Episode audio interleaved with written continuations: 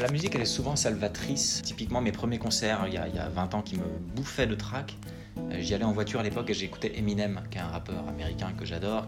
Et voilà un mec qui me donne du courage. Eminem, il est souvent en colère euh, contre tout, contre lui-même, contre... euh, Et le fait d'avoir l'impression qu'un autre artiste a compris ces sentiments qui, qui peuvent nous envahir parfois, ça donne du courage, ça réconforte. Plus une chanson dit des banalités, et moins ça me touche. Alors que si un chanteur raconte sa vie, avec ses prénoms à lui, son passé à lui, ses dates à lui, c'est là que moi je m'identifie.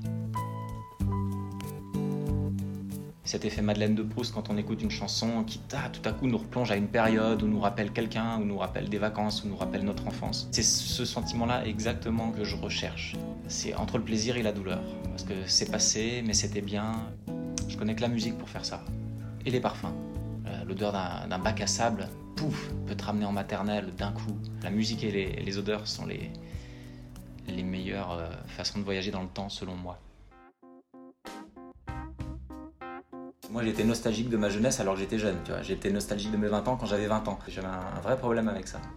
Et ça s'estompe. Ça arrive plutôt par vagues, c'est plutôt des vagues de cafard ou de mélancolie, euh, et encore une fois, qui sont aussi agréables que désagréables. Je suis plus libre maintenant à 40 ans qu'à 20 ans, dans ma petite tête.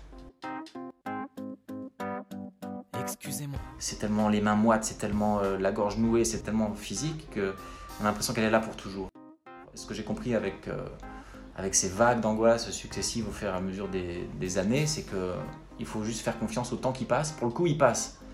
Mais là, il rend service. Il faut faire confiance au soi du passé qui dit Attends, attends, attends. Attends, c'est désagréable. C'est comme faire une prise de sang, bah, on n'aime pas ça, mais euh, elle va pas durer toute la journée. Au bout d'un moment, on te l'enlève, on te met un pansement, puis ça va beaucoup mieux. Donc voilà, j'ai j'ai quand même appris un peu à dompter le tigre, à le faire se calmer, être moins, moins rugissant. M'inquiète pour rien.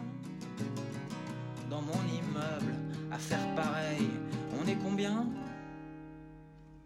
S'il y avait moins de connards, s'il y avait moins d'horreur, je suis tout bouffé de complexes, mais le contexte m'écœure. Je vis dans un téléphone plus intelligent que moi. Quand il est sur vibreur, je suis sur marteau-piqueur. J'essaye de mettre des peignes à mon désespoir. Je démêle le vrai du faux même, le contradictoire. J'ai ma vie cognitive, ma psychanalyse. Tenez bon, lâchez prise. J'aime bien qu'on me le dise. Docteur, grosse prime. Si on me bute ma déprime, si on me la renvoie abîme au fond des abîmes, je veux plus retrouver un cheveu de cette sur mes futes. Jusqu'ici, j'ai préféré être un enfant qu'un adulte. C'était bien plus fastoche.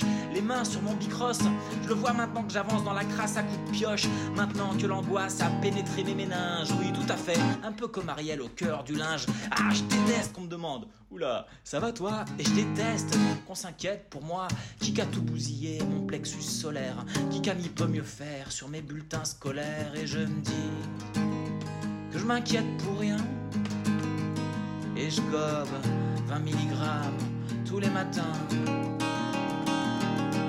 Et je me dis que je m'inquiète pour rien dans mon immeuble